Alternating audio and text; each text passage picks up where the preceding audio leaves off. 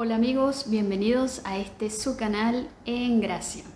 Hoy quiero compartir con ustedes las reflexiones del pasaje del Evangelio de este domingo. Este domingo leemos el Evangelio según San Marcos, capítulo 1, versículos del 29 al 39. Y en este pasaje del Evangelio se nos narra una jornada de Jesús en Cafarnaúm y vemos así cómo Jesús pasaba haciendo el bien.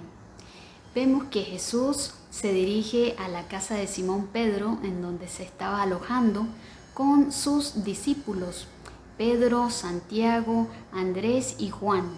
Y allí cura a la suegra de Pedro, que estaba padeciendo de una fiebre. Y ella apenas se siente bien, comienza a servirle. Vemos así esta gratitud y esta actitud de agradecimiento en el servicio reflejado en la suegra de Pedro. Por otro lado, vemos también cómo todas las personas del pueblo, todas las personas que habían conocido que Jesús había estado curando en la sinagoga, que Jesús había estado liberando a los oprimidos por espíritus inmundos, también en un acto de fe de querer recibir esa bendición del Señor en la sanación o en la liberación, le traen allí a esta casa en donde él se alojaba todos sus enfermos y también a todos los que estaban aquejados por los espíritus inmundos.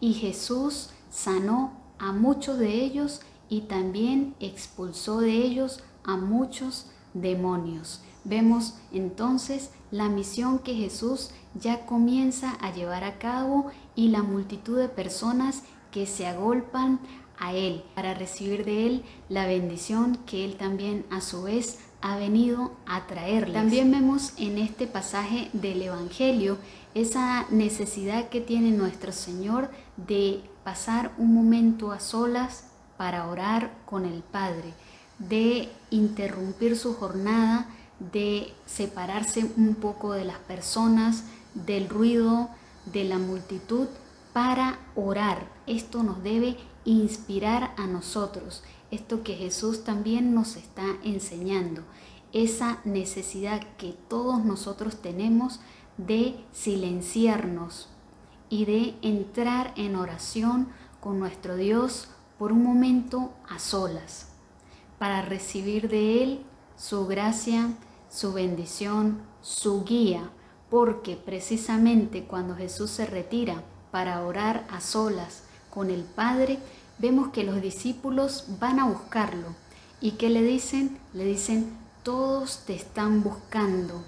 Y lo que le faltó decirle fue, vamos maestro, que todos te están buscando. Pero resulta que Jesús, guiado precisamente por el Padre y por esa comunión que da la oración, les dice, vamos a otras aldeas, vamos a otros pueblos cercanos, porque también quiero predicar allí, porque para esto he salido. Entonces el maestro nos está enseñando así la importancia de la misión, la importancia de llevar el mensaje de la predicación a todas las personas, la importancia de no estancarnos, sino que eh, Él quiere llegar a todos los hombres, Él quiere llegar a todos los pueblos. Y también esto nos exige una capacidad de cambio, nos lo exige el mismo Evangelio y también una itinerancia renovadora, como ha dicho el Papa Francisco. Es decir, que nosotros debemos estar dispuestos a ir con el Señor a donde Él quiera ir y no debemos dejarnos llevar por si tenemos muchos seguidores, si ya la comunidad ha crecido mucho, si es un lugar para nosotros cómodo para establecernos allí, sino que lo que es más importante es la misión y llevar el Evangelio a donde el Señor, a donde el Maestro quiera. La pregunta es, ¿qué tan dispuestos estamos nosotros a esa itinerancia? ¿Qué tanta capacidad tenemos para manejar el cambio y para dejarnos mover como el Señor quiera según la misión que Él nos conceda a cada uno de nosotros. Pues bien, pidámosle al Señor entonces en oración que nos ilumine y que nos guíe para que nosotros seamos instrumentos suyos que verdaderamente lleguemos a quienes Él quiere llegar. Bueno amigos, espero que esta reflexión sea de provecho para todos nosotros. Recuerden leer directamente de la Sagrada Escritura los pasajes del Evangelio que vamos reflexionando y si Dios quiere, nos vemos en una próxima oportunidad. No olviden, permanezcamos en gracia.